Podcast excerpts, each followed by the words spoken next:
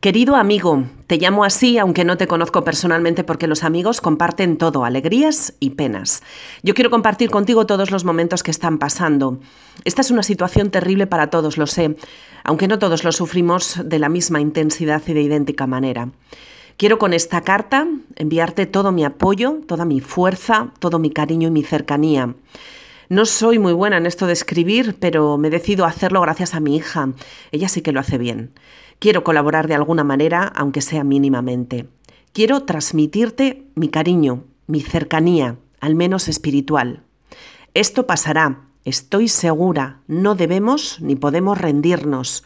Yo tengo fe y si estoy absolutamente convencida de que hay alguien ahí arriba que no nos puede ni nos quiere abandonar. Rezo por ti y por todos los afectados. Y rezo también por toda esa gente maravillosa que está ayudando de mil maneras. Quiero enviarte con esta carta toda mi fuerza y todo mi cariño.